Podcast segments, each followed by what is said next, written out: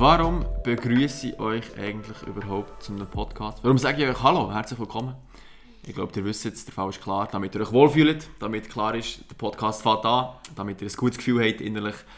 Und genauso kann man sich auch fragen, warum eigentlich überhaupt Beziehung? Warum sollte man Beziehung eingehen? Für was ist das Ganze eigentlich gut? Ein Motiv kann sein der Beziehungsstatus auf Insta oder ein schönes Profilbild, irgendwie noch ein bisschen rumknutschend. Oder auch flexend, Händchen hebend im Zeug umeinander laufen. Doch ich würde sagen, das sind eher schlechte Motive. Ja, das sind äh, eher schlechte Motive oder auch nicht so tiefgründige ähm, Motive, die glaube langfristig verheben.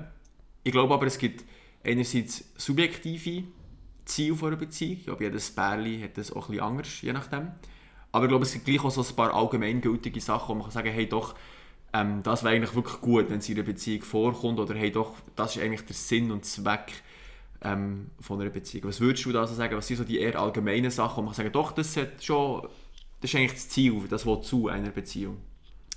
Ich persönlich würde sagen, zum Beispiel Leben teilen, also einfach, dass man zusammen unterwegs ist, ähm, zusammen durch die Sachen durchgeht, wo man gerade dran ist, sei es in der Schule, in sonst Beziehungen, ähm, mit der Familie, einfach, also ja, das, wo man gerade drin ist, zusammen teilen und zusammen durchgehen.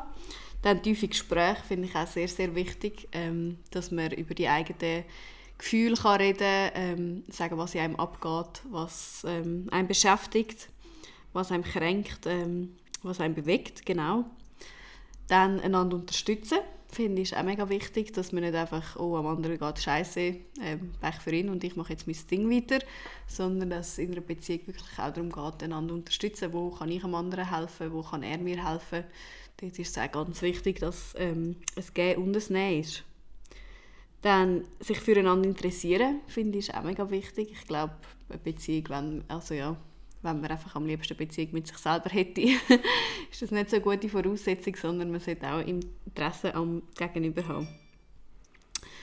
Und ja, einfach prinzipiell füreinander da sein, ähm, genau, miteinander sich freuen, miteinander traurig sein, miteinander ähm, schwierige ähm, Situationen durchheben ähm, und gemeinsame Ziele haben. Genau, jetzt ist es ein bisschen lang geworden. ähm, ja, doch, du hast sehr viele Sachen aufgezählt, wo, wo, glaube ich, wo, glaube ich stimmen und wo ich auch bejahen kann, dass es wichtig ist in einer Beziehung. Ich glaube immer, wenn man nach dem Wozu oder nach dem Ziel von etwas fragt, sei es jetzt Beziehung oder auch in anderen Themen, was ist der Sinn vom Leben, was ist das Wozu vom Leben, dann tut man sich ja eigentlich ähm, grosse Begründungszusammenhänge aussuchen, oder? Also man hat eine gewisse Weltsicht und die grossen Fragen tut man mit dieser Weltsicht beantworten. Und ich glaube, bei uns zwei ist es, ist es so der christliche Glaube. Und ich glaube, bei mir sind so zwei Sachen, die ich mega wichtig finde. Ganz am Anfang von der Bibel, in der Schöpfungsgeschichte, wo, wo Gott Erde macht, ähm, heisst es eigentlich, dass er zuerst der Adam macht, also der Mann. Und nachher ist er aber ganz allein und merkt, hey, da gibt es immer ein Männli-Elefantli und ein Weibli-Elefantli und die passen zueinander, aber irgendwie gibt es keinen, der zum Adam passt. Und nachher schafft eigentlich Gott die Eva, das passende Gegenüber vom Adam. Und nachher sagt Gott eigentlich, hey, es ist nicht gut, dass der Mensch alleine sei, im 1. Mose 2,18. Ich glaube, es ist einfach zutiefst etwas in uns Menschen innen, wo dass wir nicht gemacht sind, zum allein sein.